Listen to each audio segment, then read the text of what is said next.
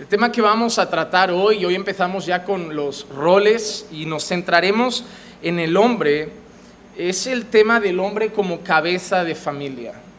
El hombre como cabeza de familia. Hoy vamos a tratar ese concepto, cabeza de familia. Y la palabra cabeza no sale mucho en la escritura, aparece a veces, pero normalmente va ligado con posiciones de autoridad. Pero cuando nosotros buscamos el concepto, por ejemplo, de cabeza como un líder en la escritura, nos daremos cuenta que la palabra de Dios, la palabra líder, sobre todo, por ejemplo, en el Nuevo Testamento, no aparece. Si uno busca en un buscador de internet la palabra líder y la busca en todas las escrituras en el Nuevo Testamento, no, no está registrada. Pero la palabra que sí aparece muchas veces y más reflejando al pueblo de Dios es la palabra siervo.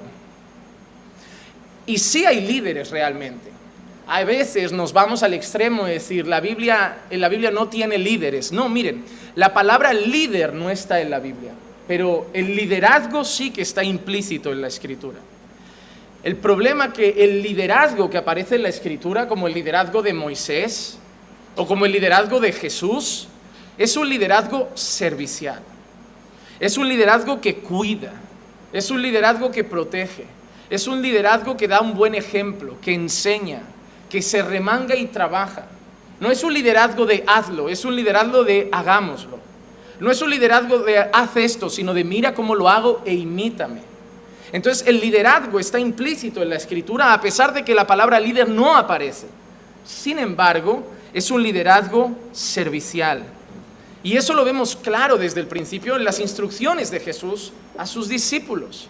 Mateo capítulo 20, versículos 25 al 28. Miren las palabras de Cristo. Pero Jesús llamando junto a sí, dijo, sabéis que los gobernantes de los gentiles se enseñorean de ellos y que los grandes ejercen autoridad sobre ellos. Mira lo que empieza diciendo Jesús. Los gentiles tienen sus gobernadores ¿Y qué hacen esos gobernadores sobre ellos? Se enseñorean, les mandan, los gobiernan pero de una forma autoritativa. Dice, no ha de ser así entre vosotros, sino que el que quiere entre vosotros llegar a ser grande será vuestro servidor, y el que quiere entre vosotros ser el primero será vuestro siervo. Así como el Hijo del Hombre no vino para ser servido, sino para servir y para dar su vida en rescate por muchos. Entonces, hermanos, cuando nosotros llegamos a este pasaje de la Escritura, el Señor Jesús hace una clara diferencia entre lo que es un líder para el mundo y en lo que es un líder para Jesús. El líder para el mundo es el que está a la cabeza y que gobierna y se enseñorea de una forma autoritativa. El líder para Jesús, el que quiere ser el primero, el que está arriba, dice que es el más siervo. ¿Y cuál es el ejemplo que da Jesús? Su persona. Así como el Hijo del Hombre no vino para ser servido, sino para servir y dar su vida en rescate por muchos. Siempre lo diré, algo que me apasiona de Jesús es eso. No nos pide algo que no nos haya enseñado con el ejemplo. Sed perfectos como vuestro Padre es perfecto. Perdonad como habéis sido perdonados. Servid como yo he servido.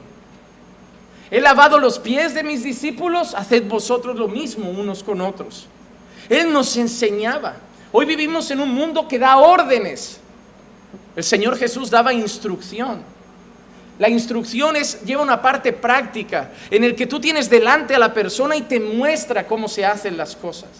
No se quedó aquí sentado en un trono con una bocina diciendo, tú a la derecha, tú a la izquierda, tú lava los platos, tú frega, tú ve y predica, tú ve a Galacia, tú ve a Judea. No, él iba, él lo hacía, él se ensuciaba, él caminaba, él sudaba, él se cansaba. Y ese es el ejemplo que nosotros tenemos. Y hoy vamos a hablar de eso. Nosotros vamos a hablar del hombre como cabeza de familia. En el hogar, después de Dios, la figura de mayor autoridad que hay en el hogar es el hombre. No son los dos. Y eso no es machismo. Eso es orden. Eso es orden. Porque no somos iguales. Y eso lo voy a repetir siempre. Somos iguales en cuanto a derechos. Somos iguales en cuanto a dignidad. Somos iguales en muchos aspectos sociales. Pero somos distintos en cuanto a genética. En cuanto a composición química, somos diferentes. Nuestros cerebros van diferentes, hombres y mujeres. Nuestra anatomía es diferente, hombres y mujeres. La fuerza de un hombre es distinta a la de una mujer. Obviamente hay hombres muy flojos y mujeres muy fuertes, pero en términos generales es así. Y hemos sido creados no como iguales, sino como complementos, el uno del otro. Y en base a esa creación complementaria, el Señor también ha dado roles complementarios. No somos llamados a hacer las mismas cosas. Nos podemos y nos debemos ayudar, pero tenemos roles definidos. Y la posición de autoridad en el hogar le corresponde a los maridos. Pero partiendo de lo que hemos leído, no quiero hoy traer la idea a los hombres de que ser cabeza es quien lleva un megáfono y da órdenes en casa, sino que pretendo que entendamos que ser cabeza del hogar está más relacionado a lo que Jesús nos enseñó, a tomar una tinaja con agua, una toalla y lavar los pies de nuestra familia. Lo que deseo hoy es que al final de esta clase ningún hombre esté satisfecho pagando las facturas de casa y que todos los hombres entendamos que somos responsables de todas las áreas del hogar, material, emocional, físico, espiritual, de todas las áreas somos responsables. Y no como nos ha enseñado el mundo, que si pagamos el agua, la luz, el gas, la comida y no falta nada en casa, estamos bien como hombres. No es así. Vamos a dividir la clase en tres puntos. El primero lo he titulado de esta manera, una responsabilidad que no podemos omitir. Una responsabilidad que no podemos omitir. Y el siguiente subpunto lo he llamado casa sin cabeza. Casa sin cabeza. Muchos hombres se han casado por motivos equivocados. La semana que viene hablaremos de las mujeres igual. Pero hoy nos vamos a centrar en eso. Muchos hombres se han casado por motivos equivocados. Se han casado para ser felices, se han casado para tener compañía, se han casado para tener alguien que los cuide, que los tenga limpios, que les prepare la comida o que les dé intimidad sexual. Pero pocos hombres se han casado desde el principio con la mentalidad de todas las responsabilidades que tienen encima y que son los responsables de la institución más importante creada por Dios, la familia. Si tú crees que para mí es importante mi labor como pastor cuidando del pueblo de Dios, no te imaginas la responsabilidad que tienes tú, una familia. Esta parte mía es importante, pero la tuya es igual de importante. Sin embargo, hay muchas casas sin cabeza.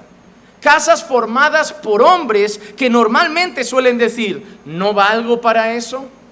¿Yo no sirvo para liderar? ¿O mi esposa lo hace mejor porque tiene más carácter?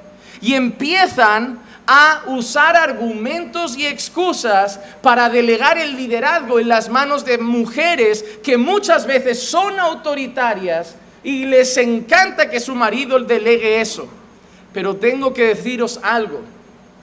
Esa responsabilidad no se puede delegar. Nos la ha dado el Señor a nosotros. Al Señor no le importa que tu mujer le guste mandar. Al Señor no le importa que tu mujer sea autoritativa. Y al Señor no le importa que tú no sepas hacerlo. Vas a tener que aprender. Y tu mujer te va a tener que ayudar. Ella va a tener que menguar su autoritarismo y volverse la ayuda que debe ser para que tú seas la autoridad bíblica que debe ser. Pero no puedes omitir y no puedes delegar esa responsabilidad. El Señor no te pregunta si vales para ser cabeza. El Señor no te pregunta si quieres ser cabeza. En cuanto te casas, el Señor te dice que eres cabeza. Él no te está preguntando. Él no te está dando una opción. Él te está dando una orden. Eres cabeza del hogar. como veremos en otras enseñanzas de la vida y, enseñanzas de Jesús, cuando Jesús nos dice, sois la sal de la tierra, sois la luz del mundo. Él no te pregunta si quieres ser sal, Él no te pregunta si quieres ser luz, eres luz, eres sal. El problema es que tomamos las órdenes de Dios y las tomamos como opciones. Pero el Señor no te está preguntando, el Señor te está diciendo que debes hacerlo y omitir tu responsabilidad es dar lugar a la desobediencia a Dios. Y en muchas casas, por falta de orden y porque los hombres no toman su responsabilidad, tenemos casas que no tienen dirección, casas que van de un lado para otro, casas completamente inestables, casas que no tienen fundamento, casas que se viven trasladando, casas que viven inestables a nivel financiero, a nivel económico, a nivel emocional, a nivel espiritual, porque no hay un hombre que ponga las cosas en orden. El bienestar económico de tu casa te necesita. La estabilidad financiera de tu casa te necesita. La estabilidad emocional de tu casa te necesita. Y la estabilidad espiritual de los que viven en tu casa te necesitan. Y hermanos, yo lo sé, va a ser cansado, pero tenemos la eternidad para descansar. Pero mientras seamos hombres y estemos en esta tierra, hermanos, no hay tiempo ni para echarse la siesta. Hay que trabajar. Llegas cansado de tu trabajo, has cumplido con tu labor, tienes que cuidar cómo está mi casa emocionalmente, cómo está mi casa espiritualmente y sobre todo tener metas, tener objetivos. Hay casas que no saben ni para dónde van, van viviendo los días y a ver qué viene. Eso es falta de cabeza. Eso es un barco que no hay nadie al timón y eso empieza a ser preocupante porque un día se va a golpear contra las rocas cuando los hombres no toman su lugar en casa, puede dar lugar a tres cosas muy peligrosas. En primer lugar, una autoridad no bíblica. Hay hombres que no toman su rol de cabeza, pero son autoritarios. Viven gritando, viven peleando, viven mandando, con una autoridad no bíblica que podemos llamar autoritarismo. El no tener cabeza en el hogar también puede traer otro problema, el segundo problema, una autoridad delegada y encontramos casas donde la cabeza se empieza a ver en la mujer, o más triste, en los hijos. Hay casas donde la figura más responsable son los niños. Y eso es falta de hombres bíblicos en el hogar. Así que en primer lugar, la mala administración o, el no aceptar nuestro rol de cabeza puede dar lugar a un autoritarismo puede dar lugar a una autoridad delegada donde las mujeres empiezan a tomar un lugar que no les corresponde y eso lleva al tercer fracaso, el tercer problema, el fracaso en el hogar. Las casas empiezan a ir mal.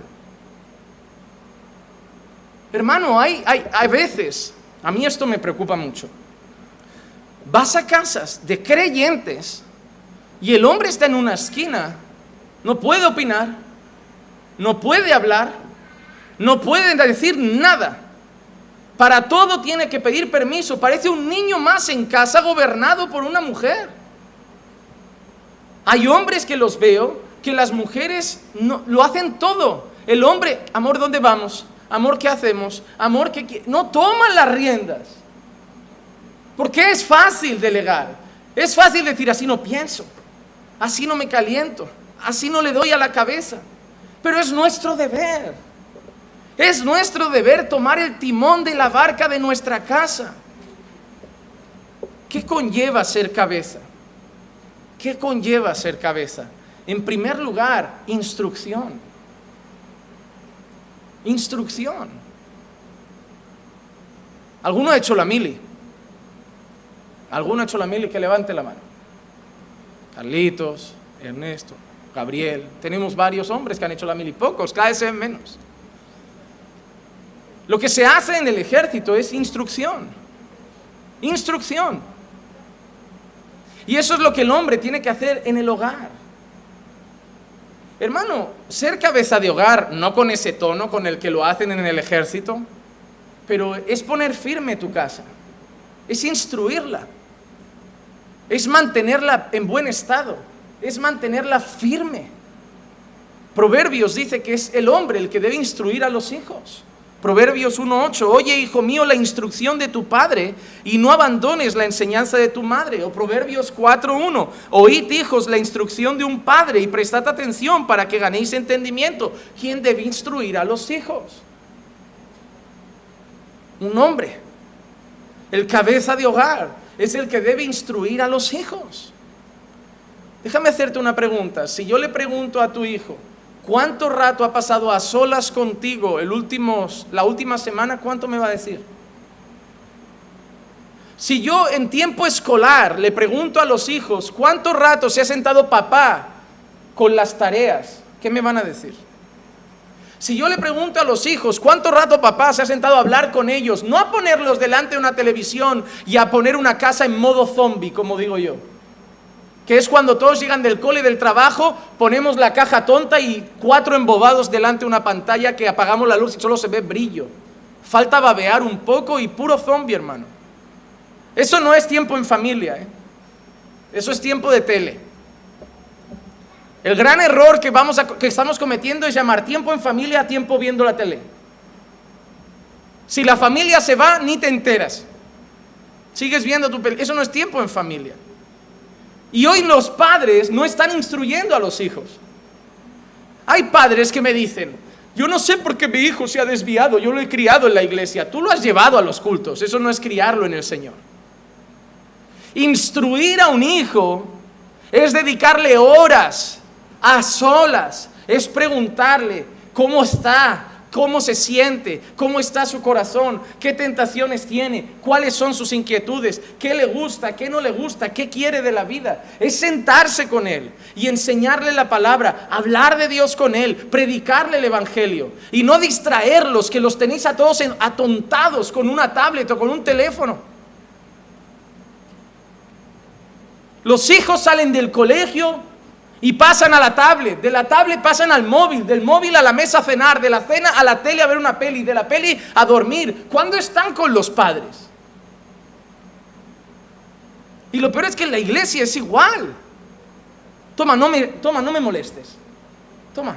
Eso no es instruir a los hijos. Mañana os van a llegar drogados. Os van a llegar eh, pandilleros. Os van a llegar groseros, maleducados, desviados, mil cosas. Y vais a llorarle a Dios como que ha pasado. ¿Qué ha pasado? Una casa sin cabeza. Si tú no educas a tus hijos, el mundo educará a tus hijos. Él sí tiene tiempo para ellos. La tele tiene tiempo para ellos. Los amigos mundanos tienen tiempo para ellos. Y mucho tiempo. Les encantará pasar seis horas toda la noche con ellos de fiesta. Tú no tienes tiempo para tus hijos, el mundo lo tendrá. Pero luego no llores a Dios cuando solo sean las consecuencias de lo que tú no has querido hacer. Hermanos, plantamos negligencia y luego lloramos cuando cosechamos las consecuencias. Y algunos lo dejan para cuando tengan 12 años. no, hermano, 12 años ya lo has perdido. 12 años ya lo has perdido. Si es verdad que hay casos en los que los padres se esfuerzan y el niño se aparta, se tuerce. Sí, pero no son los casos genéricos. La gente usa esa excusa para decir, ay, es que yo conozco un caso de un padre muy bueno que el hijo salió mal. Son excepciones, pero la regla general es que padres presentes, hijos con buenos valores. Yo voy a ser honesto, aquí hay adolescentes y niños pequeños que su manera de hablar, de actuarse, de comportarse en la iglesia, ya te dice mucho de sus padres y luego les preguntas por lo bajito, ¿en casa hacéis cultos? Sí.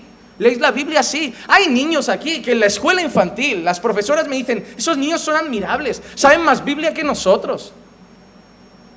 Hay cuatro o cinco niños en esa escuelita que chapó por sus padres. Pero hay unos niños allí, hermano, que solo cantan Dora la exploradora. Los padres dan vergüenza, entran ganas de tirarle de la oreja y decir, oye, empieza a ser un padre. No puede ser que tu hijo no se sepa un versículo no sepa una canción infantil, una alabanza de memoria. Sabemos que el que los va a convertir mañana es el Señor, pero tú tienes que empezar a sembrar hoy. Y solo les pones dibujos, patrulla canina, patrulla canina. ¿Qué patrulla canina? Con la de dibujos que hay en internet, con historias bíblicas. Desde pequeño ya llénales la cabeza de cosas que tengan que ver con el Señor. Ya el mundo vendrá a meterles porquería. Haz trabajo, échale un pulso al mundo por tu hijo. Pero la primera cosa que tiene que hacer un cabeza de hogar es instruir su casa. Hermano, ser cabeza es ser gerente. Si nuestra casa fuera una empresa, es ser el gerente, es el responsable de que las áreas funcionen bien. Cuando yo trabajaba en el área bancaria, eh, bancaria, yo trabajaba en comercio internacional. Si yo hacía algo mal de mi trabajo, a mí no me llegaba la bronca de mi jefe. Le llegaba a mi supervisor. A mi supervisor. Yo recuerdo un día que yo perdí 20 mil libras. Me equivoqué poniendo un número en la cuenta y el cliente llamó, ¿dónde está mi dinero? 20 mil libras. Claro, hacíamos operaciones y esa era de las pequeñas, hacíamos operaciones de un millón de euros, cuatro millones de euros, 800 mil euros. Suerte que no me equivoqué en esa. Pero números de cuenta constantemente. Te equivocas en un número y eso va a otra persona. Y busca ese dinero. ¿Y qué ha pasado? Y un cliente descontento. Pero ¿sabes a quién le llegó la bronca? A mí no. Yo vi a un jefe llegando por ahí con humo por las narices, parecía un toro. Pero a quien cogió y se llevó al despacho fue a mi responsable. Dijo, ¿qué ha pasado con esto? Y él no dijo, ha sido Juan, ha sido... No, es mi culpa, yo soy su responsable. Claro, luego él vino a por mí, pero... Pero el jefe, no, yo no hablé con el jefe. Tu hijo no va a hablar con Dios de qué ha pasado en casa. Tu hijo no va a estar con Dios rindiendo cuentas de, oye, ¿cómo está tu casa? Mira, desordenada, pero es que, no, vas a ser tú el gerente, el que va a hablar con el dueño. Tú vas a responder ante Dios, hombre. Tú tienes que cuidar de muchas áreas de tu casa. Te digo algunas para que veas todo lo que está en nuestras manos. Primero, la vivienda, donde vamos a vivir. Hay gente aquí que le pregunto, oye, ¿seguís alquiler? Sí, pero vais a comprar, no sé, vais a volver a vuestro país, no sé, vais no sé. Tienen 40 años ya y todavía no saben. Ya, pero ¿dónde te vas a jubilar? Si aquí sigues cobrando en negro porque no sabes dónde vas a vivir, no estás cotizando. Si no estás cotizando, no tienes plan de jubilación. El día de mañana tienes 65, en tu país no tienes nada, aquí no tienes nada, ¿qué vas a vivir? ¿Como un mendigo? Eso es un hombre que tiene que poner su casa en orden. Oye, mientras estemos aquí, vamos a vivir aquí, coticemos aquí, compremos aquí. Si mañana hay que irse, nos vamos, vendemos y nos vamos, pero hagamos vida. Casa en orden. Primera cosa, vivienda. Vivienda. José el hombre tiene que pensar, tiene que buscar, tiene que hacer números. ¿Qué más cosas? La alimentación de casa. En tu casa no puede faltar pan, arroz, flan, gelatina, helado de chocolate. ¿Esa es tu compra, pastor? Si Clicia no me hace lista, sí. Cuando Clicia hace lista hay quinoa, calabacín, tomate, lechuga, cebolla, patata, pollo. Si no, chetos. Esa es mi lista. Pero debemos, hermano, cuando llego a casa y abro la nevera y la veo llena, digo, Juanma, buen trabajo. No puede faltar. Aunque a veces me lo como todo y Clicia va a buscar algo, amor. Y... Es que también quiere que lo deje ahí hasta que le apetezca comerse, las cosas se ponen duras, yo voy comiendo. Pero tengo que cuidar la provisión de mi casa. La alacena tiene que estar llena y yo soy el responsable. El transporte, la movilidad de mi casa, para que tenga movilidad la escuela, el trabajo, yo me tengo que preocupar de esa área. La educación, ¿dónde estudiarán mis hijos? Van a hacer un curso, ¿qué colegio? El mundo está torcido, no lo podemos apuntar en cualquier lado. Cerca de casa, ¿hay alguno con valores cristianos? A romperse la cabeza, sí hay, pero es un poco más caro. Da igual, vale la pena. Los hijos tienen que estar bien cuidados. prefiero pagar ahí y quitarlo de la ropa. Pensar, pensar, darle vueltas. Hoy los padres se levantan por la mañana, llaman al ayuntamiento, oye, ¿qué colegio le toca al niño? Ay, que lo mando. Vaya, ¿eh? Una rotura de cabeza, se la pasan pensando un montón. Seis años pensando el nombre del niño y luego no le hacen caso. Actividades espirituales. Hay culto en tu casa, se lee la Biblia en tu casa, ora la gente en tu casa, ve prédicas la gente en tu casa, lee la Biblia en tu casa. Eso es tu trabajo, saber si se hace. Actividades recreativas. Es bueno jugar. Se va al parque, se entretiene, un partidito de fútbol, un básquet, al parchís, al uno, lo que queráis ese tiempo también. Tiene que estar todo, todo gerenciado por ti. Finanzas. ¿Cómo está el dinero de tu casa? ¿Cuánto ahorráis cada mes? Ah, yo qué sé. mira, voy a dedicar un martes solo para daros cuatro consejos de cómo administrar. Lo que yo no entiendo es preguntarle a una casa, ¿cuánto ahorráis cada mes? No lo sé. ¿Cómo no lo sé? ¿Tú cómo llevas tus finanzas? No sé, tendrás un mínimo. Bueno, hay, hay meses que ahorramos, otro... esto, esto es peligrosísimo, ¿sabes? Hermano, tú deberías tener una libreta donde cada mes tuvieras alquiler tanto, luz tanto, gas tanto, aproximado, siempre tira un poco para arriba. Compra tanto, transporte tanto, esto tanto, esto tanto, y tiene que ahorrar tanto. Tú tendrías que tener ese cuadro de tus finanzas para que las cosas vayan bien. El, el, gran error es que creéis que el trabajo nunca os va a faltar, que las cosas nunca se van a estropear, que las cosas nunca van a ir mal. Vivís el momento y luego hay luchas y luego hay lágrimas. Consejería, mantenimiento del hogar, la vestimenta de tu casa. ¿Cómo que la vestimenta? Sí. ¿Por qué te ¿De quién te crees que es la culpa de que niñas de 12, 13 años vayan con shorts por la calle? De las niñas, de sus padres. Esas niñas con 12 o 13 años no se están pagando la ropa, se lo está pagando los padres. Yo soy tu padre y te vas a vestir como a mí me dé la gana. No, papá, te vas a vestir como a mí me dé la gana. Yo te puedo dar un margen, tú eliges el color, el tejido, pero hay un tipo de ropa que de aquí no va a pasar. Pero pastor, yo no puedo estar pensando en ropa, en el dinero, en el, en el transporte, en la comida, en el alquiler, en dónde tendremos el futuro, en los... que no, ese es tu trabajo. Ese es tu trabajo. ¿Te has querido casar? Ahí te has metido. Nadie dijo que era fácil. Pero venimos de una cultura machista que creemos que solo hay que pagar factura, tomar el mando de la tele y ya está. Pero eso es lo que debe hacer un hombre. Un hombre debe cuidar esas cosas. Y no quejarse, ay, ese es el trabajo de un hombre. ¿Quién hace eso en tu casa? Hay casas donde nadie mira eso, nadie gestiona eso, van viviendo el día a día. Muchos de vosotros venís de una cultura del vamos para adelante. No hay planificación, no hay metas, no hay objetivos. Eso es muy peligroso.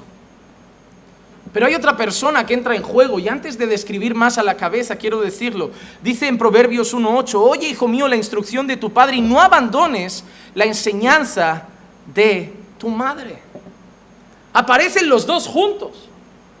El padre da la instrucción y la madre acompaña con enseñanza. ¿Sabes qué significa eso? El padre fija el rumbo y la madre lo respalda. Son un equipo. Son un equipo. Hermano, yo vengo de una casa donde había más orden que en casas creyentes y no lo son. Yo iba a preguntarle cualquier cosa a mi madre y la respuesta era la misma. Mamá, ¿puedo ir al parque? Mamá, ¿puedo ir a casa de mi amigo? Mamá, ¿puedo ir al cine? Mi madre solo tenía una respuesta. Adivínenla. Lo que diga tu padre. Era eso. Y si mi padre decía, no sales, yo iba llorando a mi madre, pero mi madre era su equipo. Juanma, lo siento. Hoy mamá desde la cocina le grita, pero ¿por qué no le dejas? Ya está, el niño ya ganó. No se llevan bien, no piensan igual, no son un equipo. Mamá es una aliada. Listo, he ganado la batalla. El padre instruye y la madre acompaña como un buen equipo, sujeta a su esposo, sujeta a la instrucción de su esposo. Efesios 5:22, las mujeres estén sometidas a sus propios maridos como al Señor. O Colosenses 3:18, mujeres, estad sujetas a vuestros maridos como conviene en el Señor. El marido en la cabeza instruyendo y la mujer como ayuda, acompañando la instrucción del esposo, haciendo un tándem perfecto, siendo un equipo. Yo quiero ir haciéndote esta pregunta mientras voy a ir hablando toda esta clase. ¿Eso es lo que pasa en tu casa? ¿Sois realmente ese equipo? ¿Llevas tú el timón de tu casa y tu esposa está al lado acompañándote y ayudándote a que las cosas funcionen? ¿Eres tú quien instruye a tus hijos y tu esposa está al lado acompañando la instrucción? ¿Sois un equipo o sois rivales? Pero ese es el orden de Dios. Primero de Corintios 11:3, pero quiero que sepáis que la cabeza de todo hombre es Cristo y la cabeza de toda mujer es el hombre. La cabeza de la mujer es el hombre y la cabeza de Cristo es es Dios. Es Dios. Así que hombres, sois gerentes, no autoritativos, serviciales, pero tenéis una larga lista de tareas que hacer. Es cansativo, hermano, lo sé. Son ocho horas de trabajo, más dos horas con tu esposa, más dos horas pensando en cosas de la casa, más dos horas con tu hijo y te restarán cuatro para dormir. Pero es lo que te toca. Es tu trabajo. Morirás joven, te dará un infarto, pero cumpliendo con la voluntad de Dios. Podrás ir con la cabeza alta sabiendo que tu casa tiene cabeza. No me importa si tu mujer lo hace mejor, no es su trabajo. No me importa si a ti no te gusta, no, es tu trabajo. No me importa si no se te da bien, aprende, pero es lo que debes hacer. Y rendirás cuentas por ello. Hermanos, se nos olvida que vamos a rendir cuentas por estas cosas. Y la gran pregunta que yo hago es esta. ¿Cuánto dura esto? ¿Cuánto dura esta responsabilidad de ser cabeza del hogar? ¿Durante cuánto tiempo debemos ser cabeza del hogar? Hemos dicho en 1 Corintios 11:3 que la cabeza del hombre es Cristo y la cabeza de la mujer es el hombre y la cabeza de Cristo es Dios. El Señor cuando habla de marido y mujer hace una relación muy estrecha entre Cristo y la iglesia. ¿Quién es la cabeza de la mujer? ¿Quién es la cabeza de la mujer? El hombre. ¿Quién es la cabeza de la iglesia? Cristo. ¿Durante cuánto tiempo Cristo será la cabeza de la iglesia? Siempre. ¿Durante cuánto tiempo el hombre será cabeza del hogar? Siempre. Duración de nuestra responsabilidad hasta que la muerte nos separe, hermanos. No hay jubilación para esto. Hay jubilación para el trabajo secular, hay jubilación para el gimnasio, hay jubilación para el fútbol, pero no hay jubilación para ser cabeza del hogar. Los hijos se irán, se independizarán y seguirás siendo cabeza de tu esposa. La duración es para siempre. Efesios 5, 22 y 23. Las mujeres estén sometidas a sus propios maridos como al Señor, porque el marido es cabeza de la mujer, así como Cristo es cabeza de la iglesia, siendo él mismo salvador de todo el cuerpo, salvador del cuerpo. Dios nos ha designado ser los cuidadores de la vida espiritual, emocional, física, material de nuestras casas hasta que nos muramos. Así como Cristo es la cabeza de la iglesia por siempre, así el hombre es la cabeza del hogar por siempre, hasta que se muera. Y yo creo que deberíamos enseñar esto no a los maridos, a los jóvenes, para que se lo piensen antes de casarse. Porque con estas clases que vamos a ir dando cada semana hay muchos maridos que van a estar esforzándose por arreglar lo que han hecho mal. Pero hermano, qué bueno sería si esto nos lo hubieran enseñado antes de empezar. Porque no es lo mismo arreglar algo que construirlo bien desde el principio. ¿Recuerdan cuando a Jesús le estaban diciendo si uno se podía divorciar de su mujer por cualquier cosa? El Señor empezó a hablar del origen, de la creación, de la fundación del matrimonio. ¿Y cuál es la conclusión a la que llegaron esos fariseos en Mateo 19:10? Los discípulos, perdón, los discípulos de Jesús le dijeron, si así es la relación del hombre con su mujer, ¿qué dice? No conviene casarse. No conviene casarse. ¿Saben por qué era eso? Si va a ser tan serio, si va a ser tan complicado, si tiene tantas responsabilidades, estamos mejor solos. Porque es serio, hermanos. Es difícil. Ser hombre es difícil. En un mundo que cree que somos todos machistas y que es fácil, eh, ser hombre es difícil. Bíblicamente es difícil. Ser un machito de este mundo es fácil. Tener amantes, ganar dinero, comprarse cosas, vivir en los bares y ya, y morirse entre copas y baladas. Pero ser un hombre de Dios es complicado. Y por eso, mujeres, la semana que viene hablaré con vosotras de ser ayuda idónea, porque ser hombre es difícil. Pero hay mujeres que lo hacen peor. Hay mujeres que no ayudan.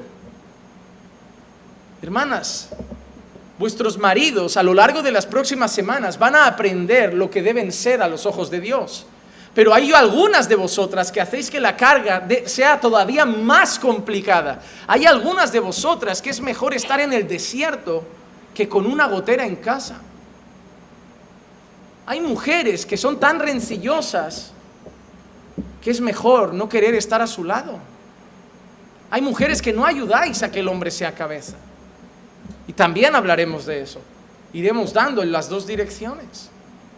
Porque lo que nos corresponde es muy difícil. Tú sabes que es tener en la cabeza todo lo que abarca una casa. Todo.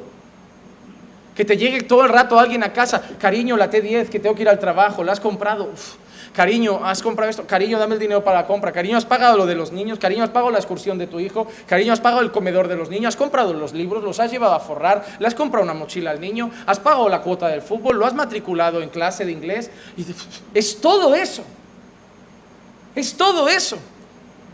Y encima a veces llegas a casa, alguien abre la nevera. Oye, te has olvidado. Una cosa que me olvidé, ya me están pinchando en la cabeza.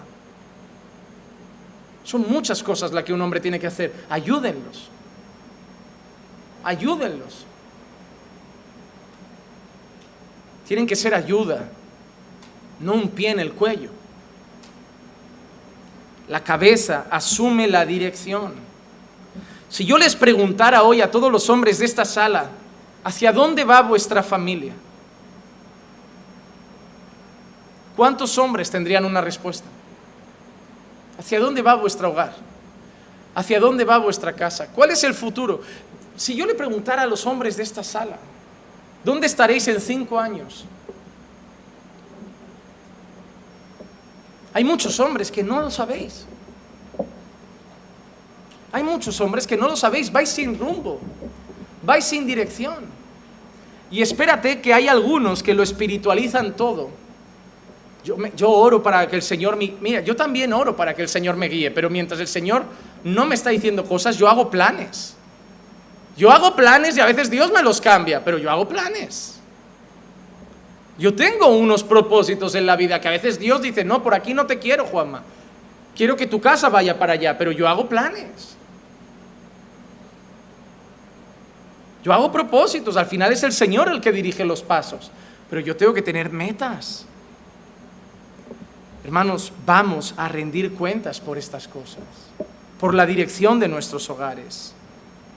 No hemos entrado en la familia solo para ser felices. No, hemos, no nos hemos casado solo para tener las camisas planchadas los domingos. No nos hemos casado para tener un plato de comida caliente al llegar del trabajo. Y no nos hemos casado para tener a alguien con quien tener relaciones regularmente, sin, estando en paz con Dios. Nos hemos casado para ser los responsables, los líderes y la cabeza de la mayor institución que existe en esta tierra llamada familia.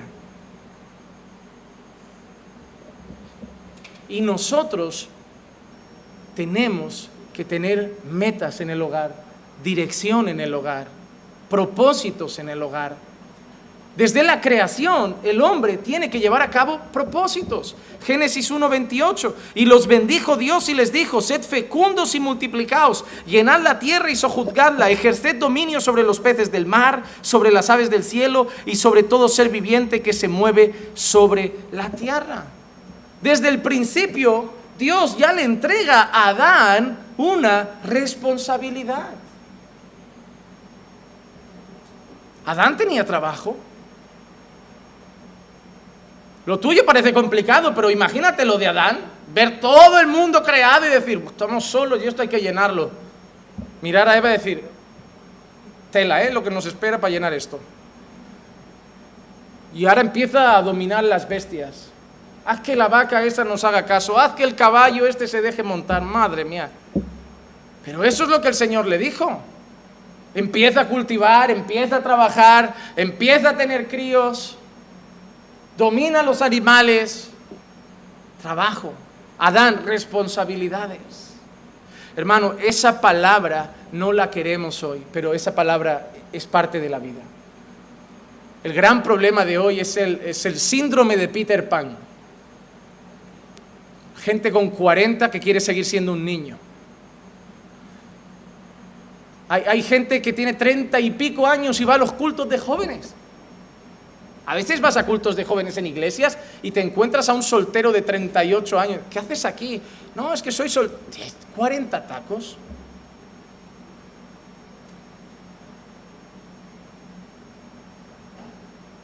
Hay gente que te lo dice. Los jóvenes cuando salen y quedan, tienes treinta y pico años. Tú no debes estar preguntándote dónde van los jóvenes. Céntrate ya en otras esferas de la vida. Madura. Hay muchos que no quieren crecer. Y como las mujeres suelen tener tendencia a madurar antes, nos vemos al lado de una mujer que encima madura y nos quedamos más cómodos como parece que Dios no solo me ha regalado una esposa, sino que me ha regalado otra madre, ya me quedo aquí tranquilo y no hago nada. Amor, ¿dónde vamos de vacaciones? Donde tú quieras. ¿Qué quieres ver esta noche? Lo que tú quieras. ¿Qué comemos? Lo que tú hagas. ¿Qué hacemos con los niños? Lo que tú quieras. Papá, ¿puedo ir al cine? Pregúntale a tu madre. Ya ha cambiado todo. Si no pienso. Yo tranquilos, trabajaré como una mula, seré como un burro de carga y pagaré facturas. Toma para el cine, toma para la peluquería, toma, toma. Y cuando me reclaméis solo diré la frase que todo hombre quiere. Pero si yo no dejo que falte nada, ¿de qué os quejáis? Pero es que tú no eres un robot, tú eres un padre, eres un esposo. Y hay hombres que se han limitado solo a pagar cosas. A pagar cosas. Es más, solo se centran en eso. Tengo que trabajar, tengo que trabajar, ganar dinero, ganar dinero, trabajar, ganar dinero. Su, familia se espiritualmente se va pagando, emocionalmente se va pagando, los niños se van perdiendo, la mujer ya está con don Ricardo, ya, ala. Apareció el amante y el hombre trabajando 10 horas al día. Estáis rompiendo vuestros hogares creyendo que solo tenéis que trabajar. Eso no es ser cabeza. Ser cabeza ser gerente de cada área que conlleva y conforma un hogar. Así que en primer lugar hemos visto que debemos ser cabeza. Ahora vamos a la segunda parte, y esta es un poco más delicada. ¿Cómo debe ser esa cabeza? Y lo he titulado así, soy muy creativo. Cabeza, no cabezón. Soy muy creativo cuando pienso en vosotros y hago los estudios. La primera cosa que debe ser un cabeza, debe ser diligente. Diligente.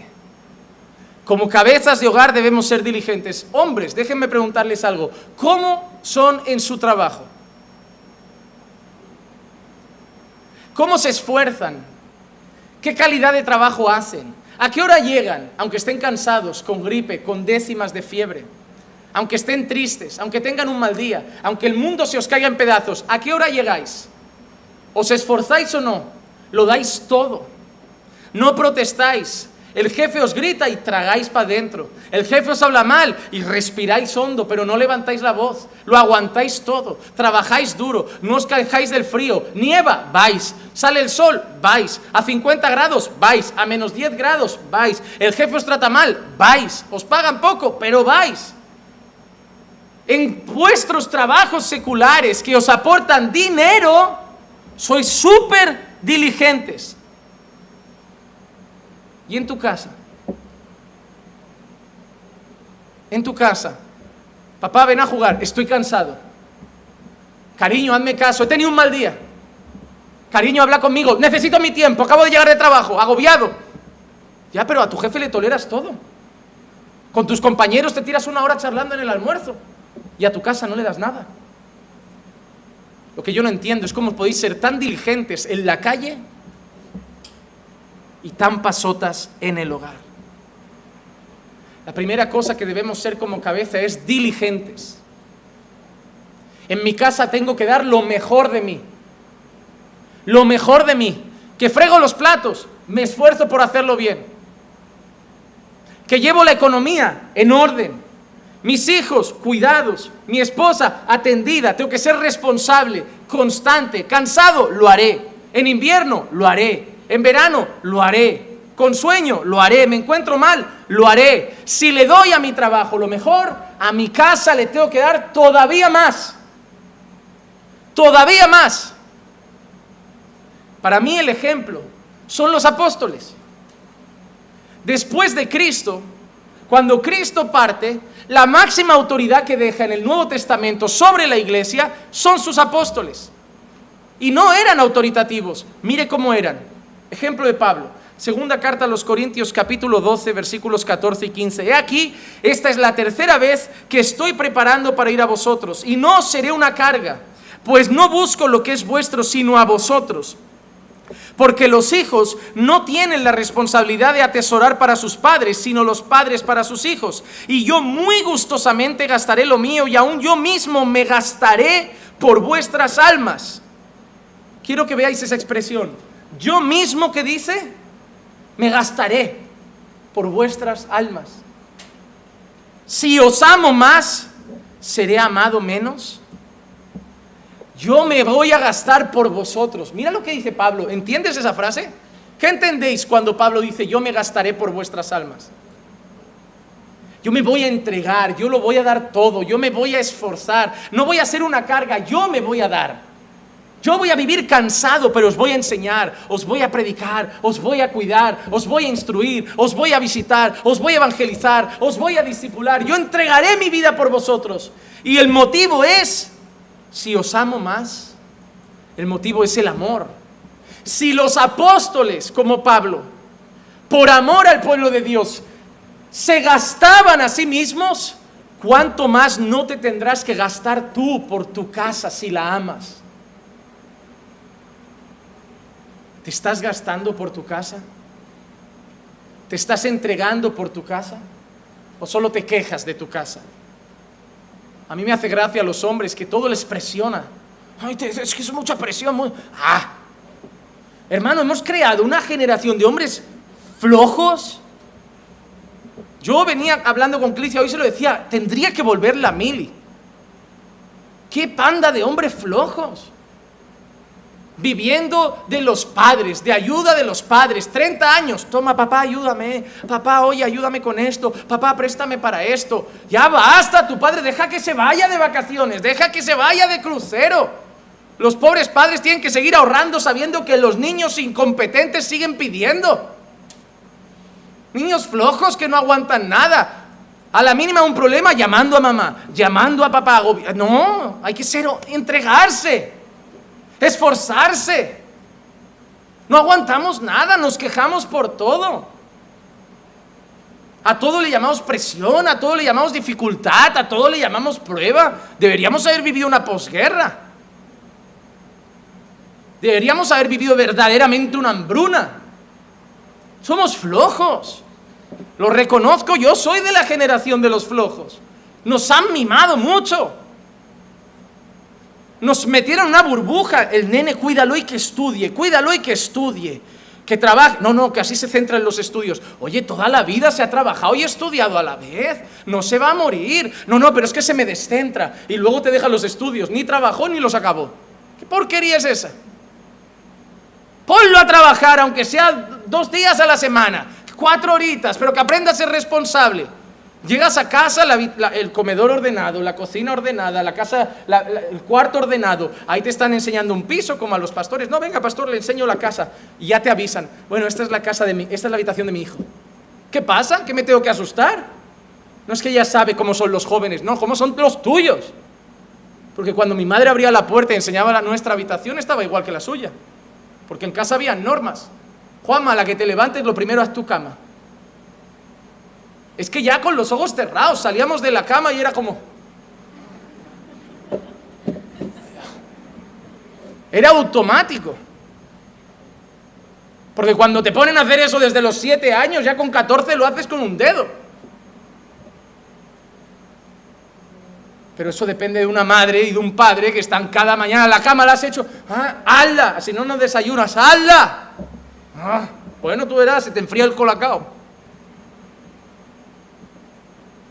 Hoy invitas a gente a casa y empiezas a, ver qué hacen así con el tenedor. en serio, yo les daba con el plato, de verdad. La culpa de los padres. Ay, mamá, no me gusta el pescado. Toma, pues dale un niño, dale un huevo con patatas. Ah, mamá, no me gusta la carne con salsa. Toma, niño, arroz con frijoles. Ah, mamá, ¿y qué come el niño? Con 30 años solo sabe comer arroz con frijoles. Hazle acelgas. Ah, no me gustan. Hay acelgas. Ya, pero no quiero. Hay acelgas. Pues no como. No comas. ¿Me haces algo? No. ¿Y qué voy a cenar? Acelgas. No quiero. Pues no cenas. Ah, pues me aguanto. Aguanta la noche. ¿Qué hay para desayunar? acelgas. Y tu niño te va a intentar echar un pulso. Pues no me las como. ¿Sabes qué hay para comer? Acelgas. Y tu niño al final va a entender, o, o como acelgas, aunque sea así tragando agua, o no voy a comer en un mes. Cuando le hagas eso dos veces, tu hijo al primer día ya dice, yo me las como hoy ya, porque sé lo que me espera. Pero la culpa es vuestra, os están ganando los pulsos los críos de cinco años. Hay niños en la iglesia que se ponen a nerviosos. Ah, ah, y los padres, bueno, me voy fuera. Se pierden un roto de culto por unos críos. Sal fuera. Yo no voy a decir lo que hay que hacerle, pero ese niño no tiene que gobernar tu, no tiene que condicionar tu culto. Que aprenda. ¿En el colegio qué hacen? ¿También se van a la calle con la profesora? Lo que saben que a ti te ganan. Lo que saben que si gritan mucho en el súper les acabas comprando la chocolatina. Sois sus padres. Os deben obediencia. Nos pueden ganar los pulsos unos niños. Primera cosa, diligencia. Segunda cosa, una cabeza debe ser entregado. Entregado. Todo va muy unido. Debes entregarte al cuidado y guía de tu esposa. Debes entregarte al cuidado y guía de tus hijos. No hay lugar para la pereza. No hay lugar para la dejadez. Debes ser esforzado. Debes ser una persona entregada. Volvamos a ver el ejemplo de Pablo. Primera Tesalonicenses 2.9. Porque recordáis, hermanos, nuestros trabajos y fatigas, como trabajando de día y de noche, para no ser carga ninguno de vosotros, os proclamamos el Evangelio de Dios. Pablo dice que trabajaba cuánto? Ocho horas al día, con su respectiva hora del almuerzo y media hora del desayuno, porque tenía derechos, porque si no se iba a ir al sindicato de los apóstoles o a denunciarlo a la UGT apostólica. De día y de noche sin cesar, para no seros carga, proclamándose el Evangelio. Eso era la cabeza de la iglesia. Cristo es la cabeza, pero había dejado como representante a los apóstoles y eran así. No como los de hoy, de hotel en hotel, de lujo en lujo, entregados, sacrificados, esforzados. Sí debe ser todo el que está en una posición de autoridad. Los pastores deben ser así. No pueden ser flojos, no pueden ser cómodos, no pueden ser vagos. Deben ser así, trabajar incesantemente de día y de noche. Pero las cabezas del hogar también, los esposos deben ser así, trabajar de día y de noche por sus hogares, entregarse. No hay lugar para la pereza. Tienen que dar su esfuerzo, tienen que dar su tiempo, tienen que darse a los demás. Tú eres cabeza de familia para darte a tu esposa, para darte a tus hijos. Y sí, la gran pregunta, ¿y a mí quién se me da? Nadie.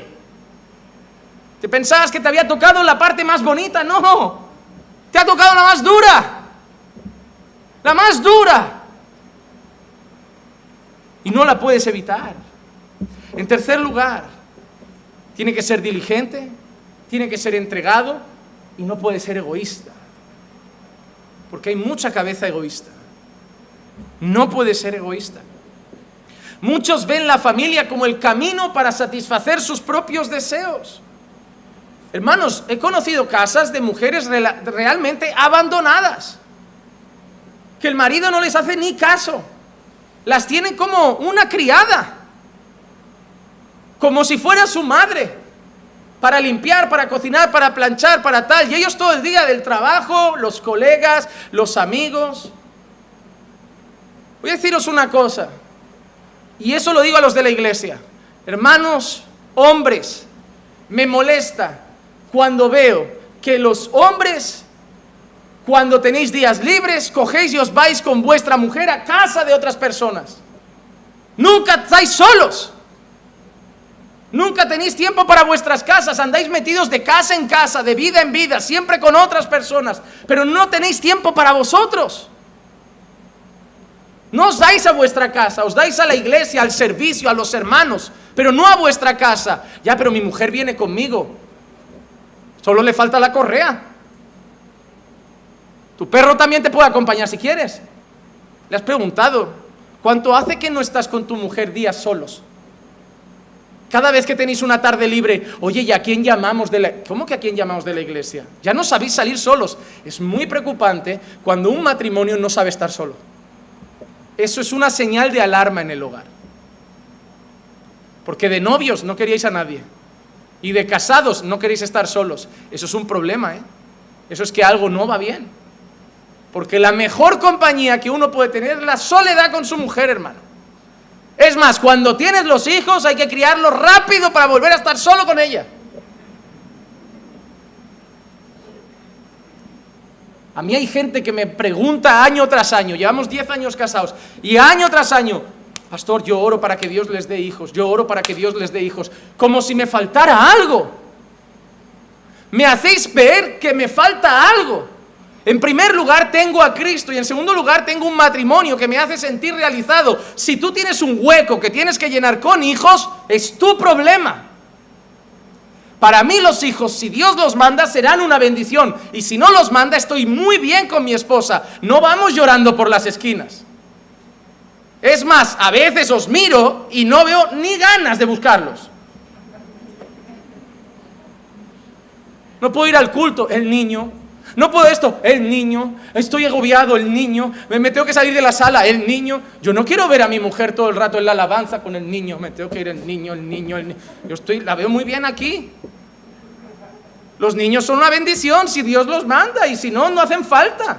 Ese es el problema de muchos de vosotros. Parece que estáis como vacíos. Ay, me voy a casar que tengo un vacío. Ay, no me ha llenado. Vamos a meter un niño a ver si. Ay, pero. Y al final te darás cuenta que nada te completa. Puedes tener 30 críos que no te va a completar. Si no estás completo en Cristo, nada te va a llenar. Ni el dinero, ni la esposa, ni los hijos, nada. Hermano, no me miren con pena porque no tenemos hijos. Si Dios me los manda, seré el hombre más feliz del mundo. Y si Dios no me los manda, seguiré siendo el hombre más feliz del mundo. Porque yo soy feliz en la situación que el Señor me quiera tener. Yo no voy corriendo de situaciones que Dios no tiene para mí.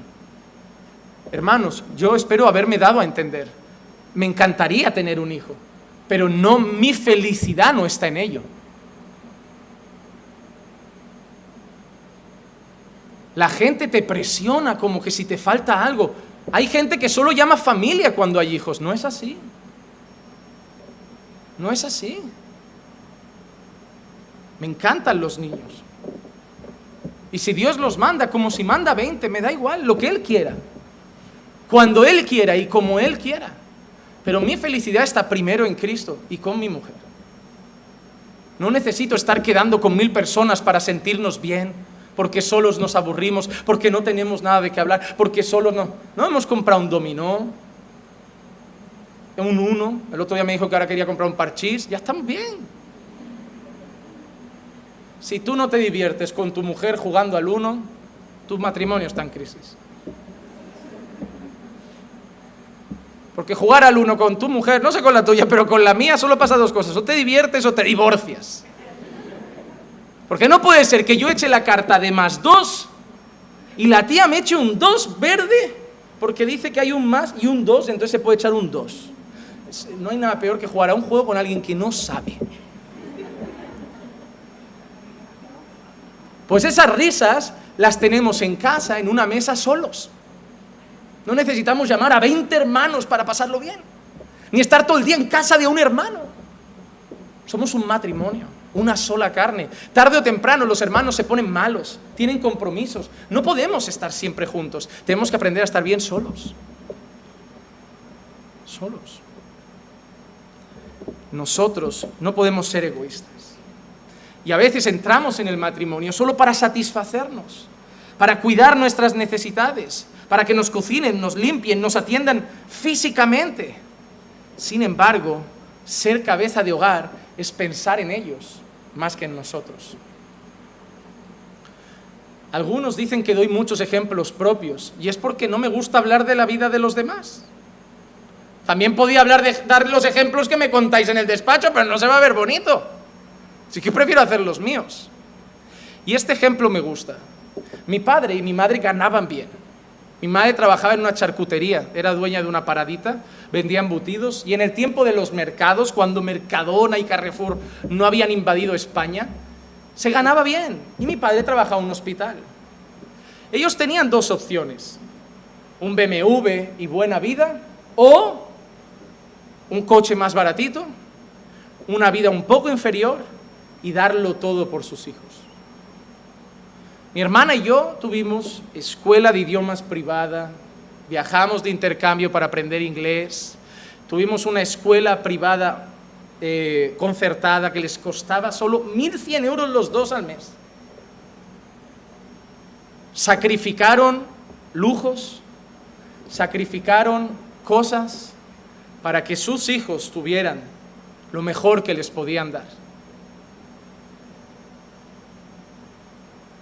Yo luego entendí a mi padre. Claro, no era el hombre perfecto. Eso no compensó la falta de abrazos, la falta de cariño, la falta de un te quiero. Pero esa parte la hizo. Un cabeza de hogar piensa en ellos y luego en él. Un cabeza de hogar dice, mira, me han dado una paga de 200 euros. Ah, me voy a... No, voy a comprarle algo a mi mujer. Voy a comprarle algo a los niños. Le voy a comprar un detallito. Primero en ellos. Ah, mira. Cuando llegaban Navidades, el regalo de mi hermana, 100 euros. El regalo mío, 100 euros. El regalo de mi padre, 20 euros. El regalo de mi madre, 20 euros. Porque si habían 250 euros para regalos, los grandes eran para los nenes y los pequeños para ellos. Ellos eran capaces de privarse de cosas para dárselo a ellos, a los más pequeños. Cuando somos cabeza de hogar debemos entender que primero pienso en mi esposa, luego pienso en mis hijos y luego pienso en mí. Un cabeza de hogar no es egoísta. Cristo es la cabeza de la iglesia y no es egoísta. Los apóstoles eran los sus representantes y no fueron egoístas. Y a nosotros nos mandan a no ser egoístas. Filipenses 2.3, nada hagáis por egoísmo por vanagloria, sino que con actitud humilde cada uno de vosotros considere al otro como más importante que a sí mismo. O 1 Corintios 10.24, nadie busque su propio bien, sino el de su prójimo. Mira lo que dice Pablo. Que cada uno de nosotros considere al otro como superior a nosotros. A los corintios les dice que no busquemos nuestro propio bien, sino el del, del prójimo. Todo eso, ahora cómo lo aplico en mi hogar siendo cabeza. Debo buscar el bien de los míos y no el mío. Debo considerar a los de mi casa como superiores a mí mismo. No son mis empleados, no son mi propiedad privada que me va a satisfacer. Son aquellos a los que yo debo cuidar, guiar, pastorear y atender. Así que yo quería destacar estas cosas de un cabeza de hogar diligente, entregado y no egoísta. Y vamos a la tercera parte. Lo quería poner como una característica más, pero he decidido hacer un punto entero sobre esto un llamado a influenciar. Porque un cabeza de hogar tiene que ser en primer lugar alguien imitable. Eso es un problema. Si yo le preguntara a vuestros hijos si pueden imitar a sus padres, ¿qué me dirían?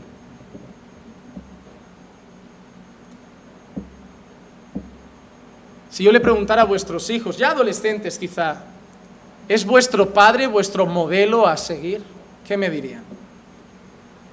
Un cabeza de hogar debe ser alguien imitable.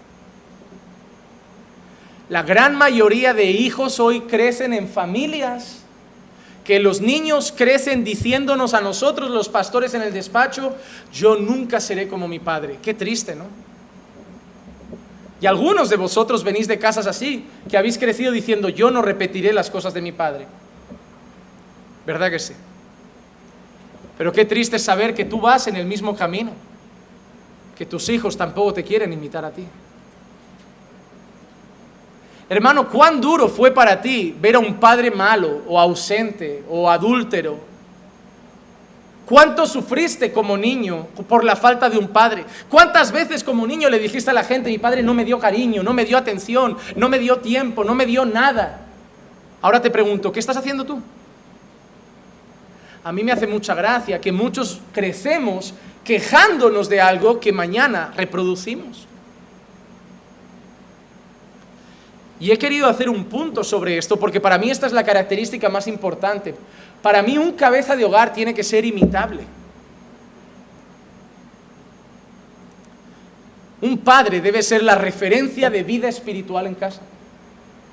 Un hijo tiene que aprender a orar viendo a su padre orar. Un hijo tiene que aprender a leer su Biblia todos los días viendo que su padre lee su Biblia todos los días. Un hijo aprenderá a ser un buen marido viendo como su padre es un buen marido. No gritará a su esposa porque su padre no grita a su madre. Cuidará de su casa porque su padre cuida de su hogar.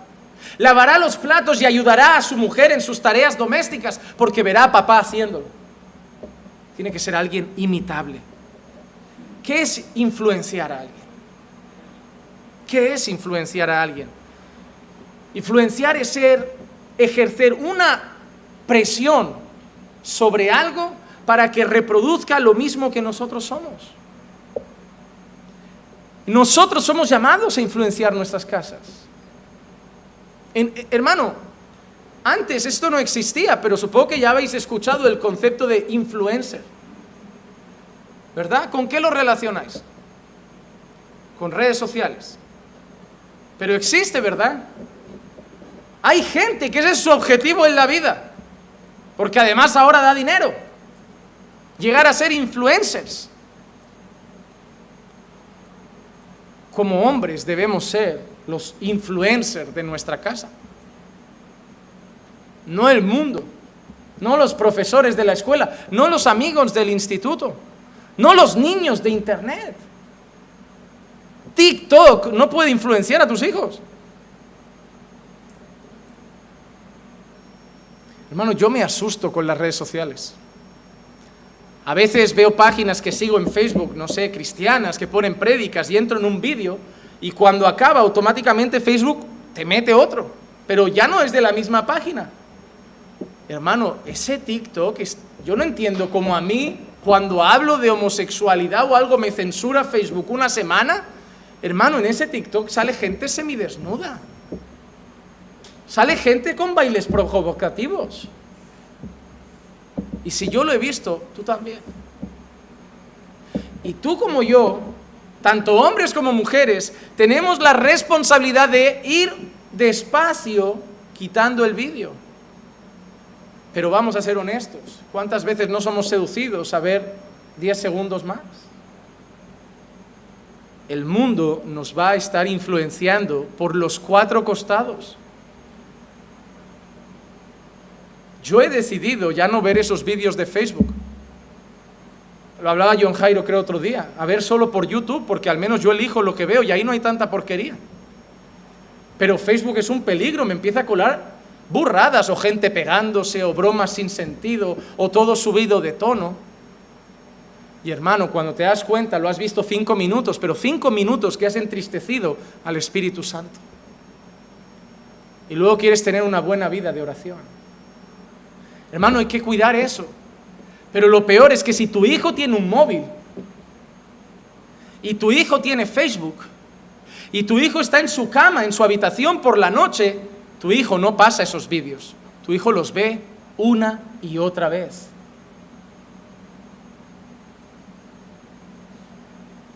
Un consejo, padres. Si tu hijo tiene un teléfono, por la noche quítaselo de la habitación. Tu hijo no debe estar con el teléfono a solas. Si no está siendo supervisado por ti, tu hijo no necesita el teléfono por la noche para dormir. Solo va, solo va a estar haciendo dos cosas, o whatsappeando con chavales o chavalas, o viendo vídeos inadecuados o tonterías. Tu hijo por la noche tiene que dormir y cuidar su descanso para mañana rendir en la escuela. No le dejes a tu hijo el teléfono por la noche en casa. Te va a odiar, ¿eh? Pero tienes que cuidar esas cosas. Hay jóvenes de esta iglesia que los padres lloran porque entre jóvenes se van whatsappeando a la una de la madrugada. Creyentes, creyentes. Y luego vienen las desgracias. Hermano, esto le ha hecho el 50% del trabajo al diablo en este siglo. El 50%. De aquí han nacido adulterios, vicios en la pornografía, principios de caídas en masturbación, inmoralidad sexual, noviazgos innecesarios, enviar fotografías subidas de tono entre personas, WhatsApps innecesarios entre personas de otro sexo, pérdida de tiempo olvidar a nuestros hijos, olvidar a nuestra esposa, embobarnos en el hogar. Esto, hermanos, desde que apareció la palabra smartphone solo ha traído desgracias. Era mejor cuando lo único que tenía yo era el juego de la serpiente en mi Nokia. Me pasaba horas dándole vueltas al muñequito, pero al menos no veía nada inmoral. Pero también era un vicio, ¿eh? me dos horas yo. Ya llenaba la pantallita, era una máquina. ¿eh? Eran otros tiempos. Nosotros debemos influenciar a nuestros hijos, influenciar a nuestras personas y ser imitables. Mira lo que dice Pablo, 1 Corintios 11.1. Sed imitadores de mí como también yo lo soy de Cristo. Hebreos 13.7. Acordaos de vuestros guías que os hablaron la palabra de Dios y considerando el resultado de su conducta, ¿qué dice? Imitad su fe. Hoy me hace gracia porque todo el mundo dice, los pastores vivimos diciendo, no me miréis a mí, mirad a Cristo. Es como decir, voy a vivir como me dé la gana, así mirad a Cristo. Pero Pablo no decía eso. ¿Pablo qué decía? Imitadme a mí porque yo estoy imitando a Cristo. Y mira lo que dice Hebreos, mirad a vuestros guías, que se refiere a los pastores, considerad su conducta e imitad los pastores debemos ser dignos de imitar para vosotros. Nuestro matrimonio, nuestra vida espiritual, nuestra relación con Dios, nuestra manera de tratar a las personas, nuestro carácter, nuestras formas, nuestras actitudes deben ser dignas de imitar. Como cabeza, tú tienes la responsabilidad de ser digno de imitar en tu casa. Hombres, quiero haceros una pregunta. ¿Qué pasaría si tu casa imita tu vida de oración? ¿Qué pasaría si tu casa imita tu vida devocional con Dios? ¿Hacia dónde irían tus hijos? ¿Hacia dónde iría tu esposa? ¿Saben que es triste que hay esposas en la iglesia que si se tienen firmes en la vida espiritual es por ellas, pero no por sus maridos? Eso es muy triste. Eso es muy triste. Muchos llegarán delante de Dios y lo único que podrán decir es gané mucho y pagué todo. Pero eso no era suficiente. Así que deben ser imitables. Pero una cosa que quiero destacar, deben ser personas que influyen positivamente. ¿Por qué? Porque políticos, futbolistas, artistas, famosos, compañeros de escuela, cantantes famosos, todos quieren influenciar a tus hijos influenciar a tu familia. Las Kardashian quieren influenciar a tu mujer. Justin Bieber quiere influenciar a tu hijo. Tu hijo quiere ser como el Rubius. Tu hijo quiere pasar horas viendo vídeos de Auron Play, de Wismitsu. Pero tú ves estos nombres que se pone esta gente. ¿Y sabe qué hace esta gente? El tonto, el panoli, rompe cosas, juega videojuegos, insulta, bromas telefónicas, habla feo. Y tu hijo quiere ser un youtuber como ellos. Pero todos tenemos a alguien a quien imitar, pero lo triste es que no está en casa. El problema, ¿sabes qué es? Que Bad Bunny no es muy buena influencia para tu hijo. Que Daddy Yankee me parece que no le va a inculcar buenos valores. Que Rihanna no es lo mejor que tu hija debería aprender. El problema es que todo lo que rodea a tu hijo, la música, la tele, el colegio, la política, son malas influencias. Y tu hijo mira alrededor y está buscando una buena y la debería ver en casa. La mayor responsabilidad de un cabeza del hogar es ser una influencia positiva para el hogar. Una influencia positiva. En un mundo que les ofrece cientos de miles de influencias negativas, ser cabeza de hogar es ofrecer una influencia positiva a nuestras casas. Mira Pablo de nuevo, primera a los tesalonicenses, capítulo 2, versículos 10 al 12. Vosotros sois testigos y también Dios de cuán santa, justa e irreprensiblemente nos comportamos con vosotros los creyentes, así como sabéis de qué manera os exhortábamos, alentábamos e implorábamos a cada uno de vosotros, como un padre lo haría con sus propios hijos, para que anduvierais como es digno del Dios que os ha llamado a su reino y a su gloria. Mira lo que dice Pablo. Os alentábamos, os exhortábamos, os implorábamos como un padre a un hijo, para que vivierais de la manera que es digna de un hijo de Dios. Pero ¿cómo lo hacían? Mira lo que dice al principio, portándose santa, justa e irreprensiblemente. Era un ejemplo bueno. No venían solo con instrucciones, con órdenes, con sermones, daban ejemplo, se portaban de una manera santa, se portaban de una manera piadosa, se portaban de una manera irreprensible, les suplicaban, les rogaban, les exhortaban. En medio de falsos profetas, en medio de falsos pastores, en medio de falsos maestros, ellos serían una influencia positiva. ¿Y cuál fue el resultado? Primera de Tesalonicenses 2.13. Por eso también nosotros sin cesar damos gracias a Dios de que cuando recibisteis la palabra de Dios que oísteis de nosotros, la aceptasteis no como la palabra de hombres, sino como lo que es realmente la palabra de Dios, la cual también hace su obra en vosotros los que creéis. Ellos fueron tan buen ejemplo ellos hicieron tan buen trabajo, tan diligente, tan esforzado, tan digno de imitar, tan sin egoísmo, tan valiente, que el resultado fue una iglesia que los imitó. Tesalónica fue el lugar donde la iglesia andó de una manera más digna, porque imitó a los apóstoles que estuvieron entre ellos. ¿Y cómo conseguimos y ya estoy concluyendo, ¿cómo conseguimos ser cabeza responsable, cabeza autoridad servicial, cabeza diligente, cabeza entregado, cabeza sin egoísmo, cabeza digno de imitar? ¿Cómo consigo ser ese cabeza, pastor? ¿Cómo llego a ser ese hombre, pastor? ¿Cómo llego a ser esa influencia positiva en mi casa, pastor? Solo hay una manera, siendo un cabeza consagrado a Dios. Solo hay esa forma. Semana pasada os dije que solo podíamos vivir el orden que Dios había dado para el hogar si estábamos llenos del Espíritu Santo.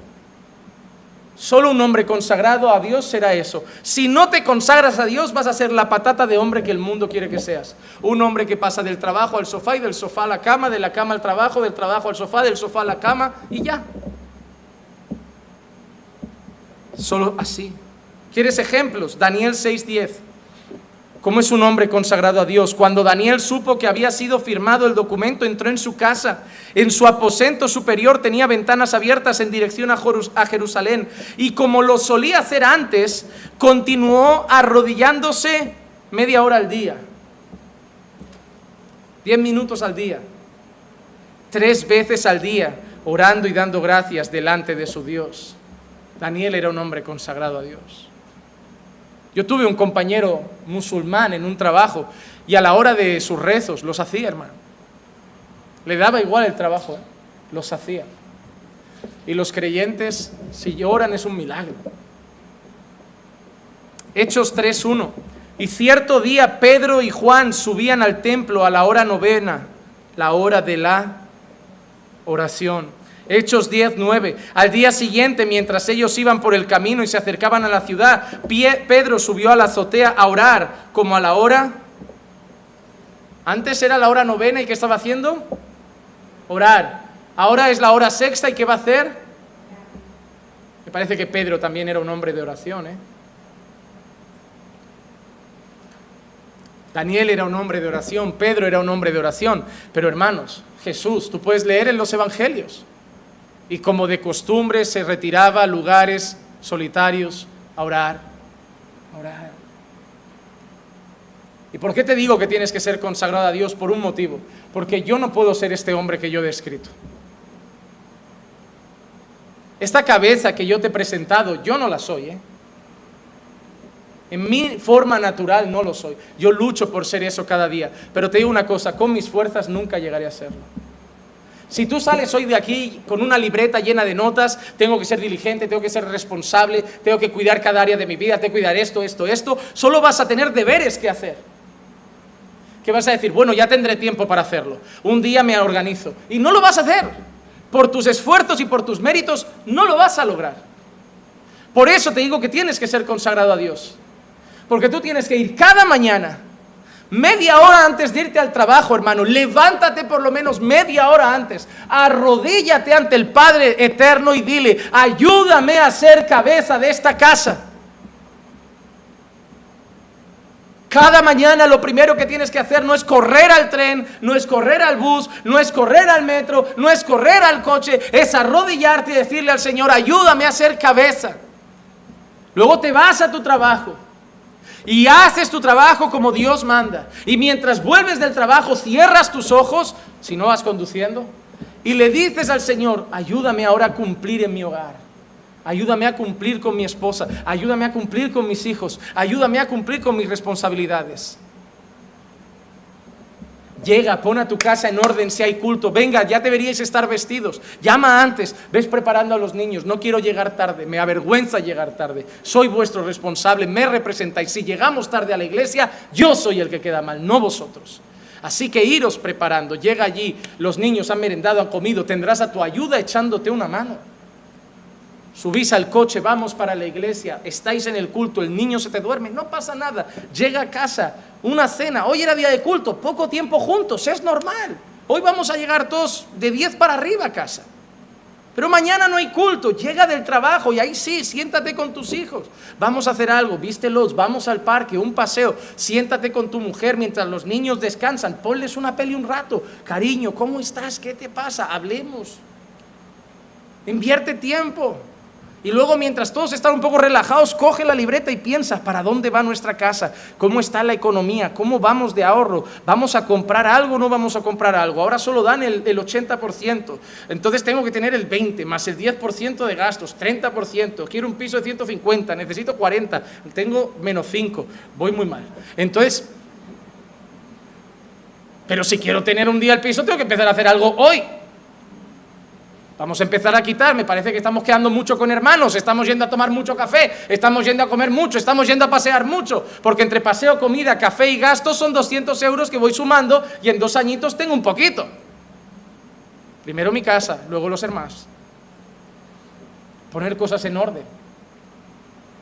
El niño sale con el pantalón todo roto. ¿Qué pasa? Este niño no tiene ropa, ¿no? Es que mira, es que cómprale algo, aunque sea parches, parchéalo como nos hacían a nosotros. No sé, preocúpate de las cosas. Estamos a día 1 de septiembre, le estoy preguntando a los padres cuándo empiezan los niños el cole, unos me dicen el 14, otros me dicen no lo sé todavía, están perdidos. Hay padres que a día de hoy todavía no me dicen a qué colegio van sus hijos. Hermano, pon tu casa en orden. Empieza a cuidar cada área de tu casa. ¿Quiénes son los amigos de tus hijos? ¿Quiénes están en la lista de contactos del móvil de tus hijos? ¿Quién es cada persona de esa lista? Sí, tú eres el FBI de esa casa, la CIA, la Interpol. Te llamarán pesado, te dirán que, que no respetas la privacidad. Que te digan lo que les dé la gana. Quieren privacidad, que trabajen y se vayan a un piso. En casa no hay privacidad, las puertas sobran en casa. Habría que tener solo una puerta en el baño. Y en la habitación de los padres también. Eso es, mucho trabajo, es mucho trabajo. Existen palabras que yo quiero que hoy se queden grabadas en vuestra cabeza. Estas palabras son las siguientes. Dirección, autoridad, servicio, abnegación, esfuerzo, diligencia e influencia. Estas son palabras que quiero que te grabes hoy en tu cabeza. Eso es ser cabeza, hermano. Eso es ser cabeza. Has nacido para entregarte por tu casa. Mira, te, quiero decir esto para que te sirva de algo. Si tienes éxito en el trabajo, éxito en la iglesia, acabas siendo pastor, ministro, querubín, serafín, lo que tú quieras. Pero tu casa ha estado mal, ante Dios, un cero patatero. Pero si en el trabajo has sido un simple trabajador, en la iglesia has sido un miembro fiel y simplemente un miembro más de la congregación, has sido un hombre normal, pero tu casa ha estado bien cuidada, ante Dios, un 10 como una casa. Cuidado que estamos invirtiendo las cosas.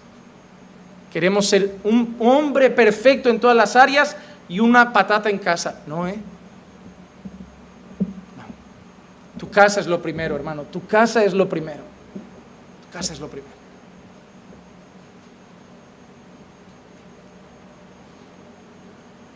La casa es lo más importante que tenemos nuestro hogar.